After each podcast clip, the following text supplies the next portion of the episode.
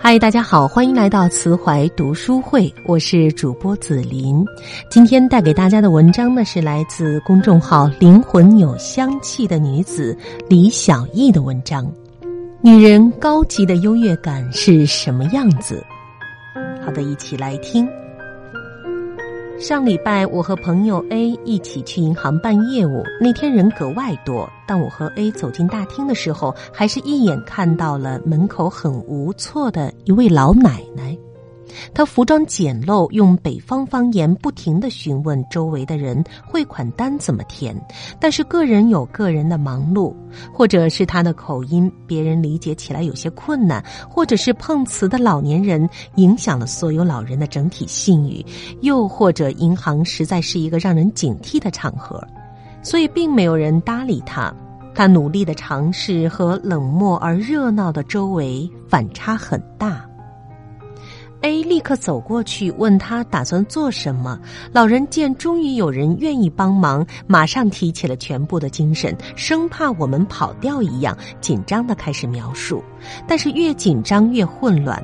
好几分钟之后，我们终于听明白，他要汇款给外地的女儿，却不知道怎么填单子。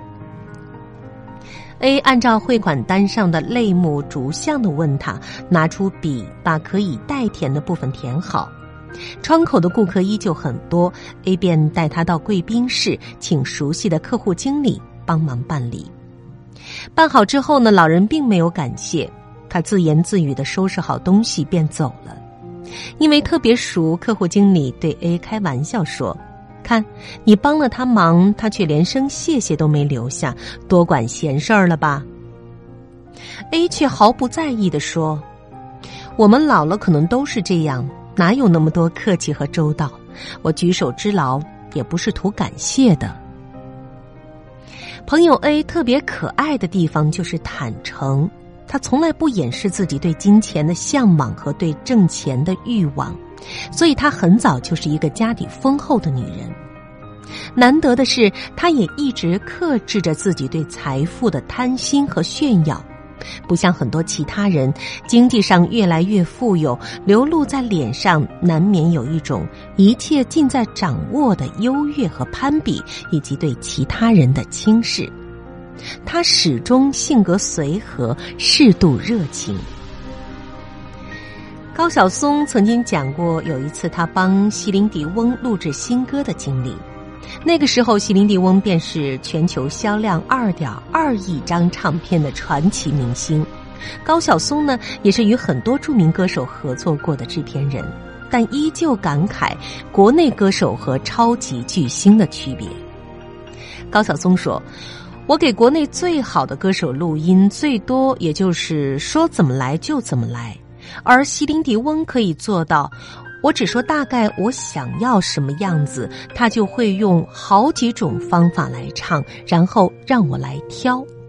而且他特别认真，如果我只说 OK，他会讲不行，一定要你感到 happy，要非常满意才行。他会一直用各种各样的方法唱，直到满意。所以给他录音，我觉得非常幸福。越大牌的明星越不耍大牌。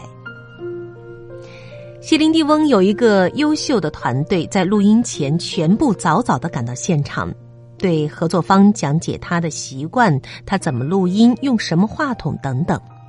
甚至他的团队鼓励合作方提要求，因为席琳迪翁本人特别喜欢听到别人的建议。高晓松录过很多大牌的歌手。从来没有谁上厕所还道歉，一般耳机一摘，说我上个厕所就走了。但席琳迪翁会特别认真的问：“我现在能上厕所吗？”监制说完“当然可以”之后，他才会加一句：“不好意思打断你工作，再离开。”收工回去，高晓松还接到了他的电话，说。特别感谢你的帮助，感谢你今天的工作，我特别快乐。高晓松善于自嘲，内心却是非常骄傲的。但他由衷的感慨：录了二十年音，录过那么多歌手，从来没有谁回家以后还打来电话感谢，很感动。网络时代速成了很多所谓的名人，但真正的明星并不摆谱，而是实力撑得起光环。就像高晓松那句听上去很平常的话：“越大牌越不耍大牌。”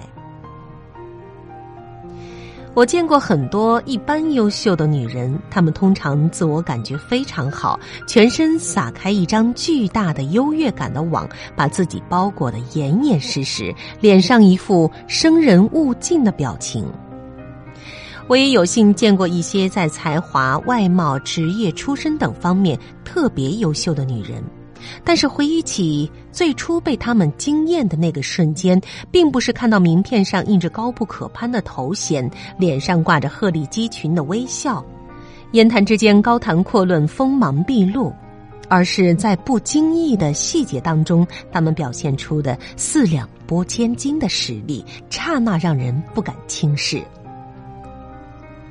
在他们那里，财富上的优越感。不是炫富，而是在于拥有更大的自由度，可以拒绝自己不想做的事。地位上的优越感不是特权，而是在于可以抛开很多通用的规则，更大限度的遵从自己的内心。阅历上的优越感不是鄙视别人的无知，而是在于能够看清很多本质，少走弯路，少犯错误，还能够适度的提醒别人，绕过陷阱。接住馅儿饼。高级的优越感就像一件内衣，不会没事儿显摆出来给别人看的。知乎的作者林小溪有段话说的特别可爱：如果是来自美貌的优越感，记得维持美丽；如果是来自智商的优越感，记得别做傻事。如果是来自金钱的优越感，记得别让上一辈的财富在你这儿断了。有优越感，悄悄的，并努力为之匹配，那就挺好。当真正的内心富足来临的时候，反倒不会那么急切的去秀什么优越了。所以在低层次的竞争当中，我看到很多人耍小聪明，使各种手腕。而高层次的竞争是有门槛的，自动淘汰实力虚空、品性太差和自以为是的人，留下的是那些优越却并不把优越感摆在脸上的人。别人对你的看法，并不会因为你的谦虚和低调而打折。就像真正的优越感是拥有实力而不傲慢。好的，刚才分享给大家的是来自灵魂有香气的女子李小艺的文章。女人高级的优越感是什么样子的？好的，这里是慈怀读书会，感谢您的聆听，再会。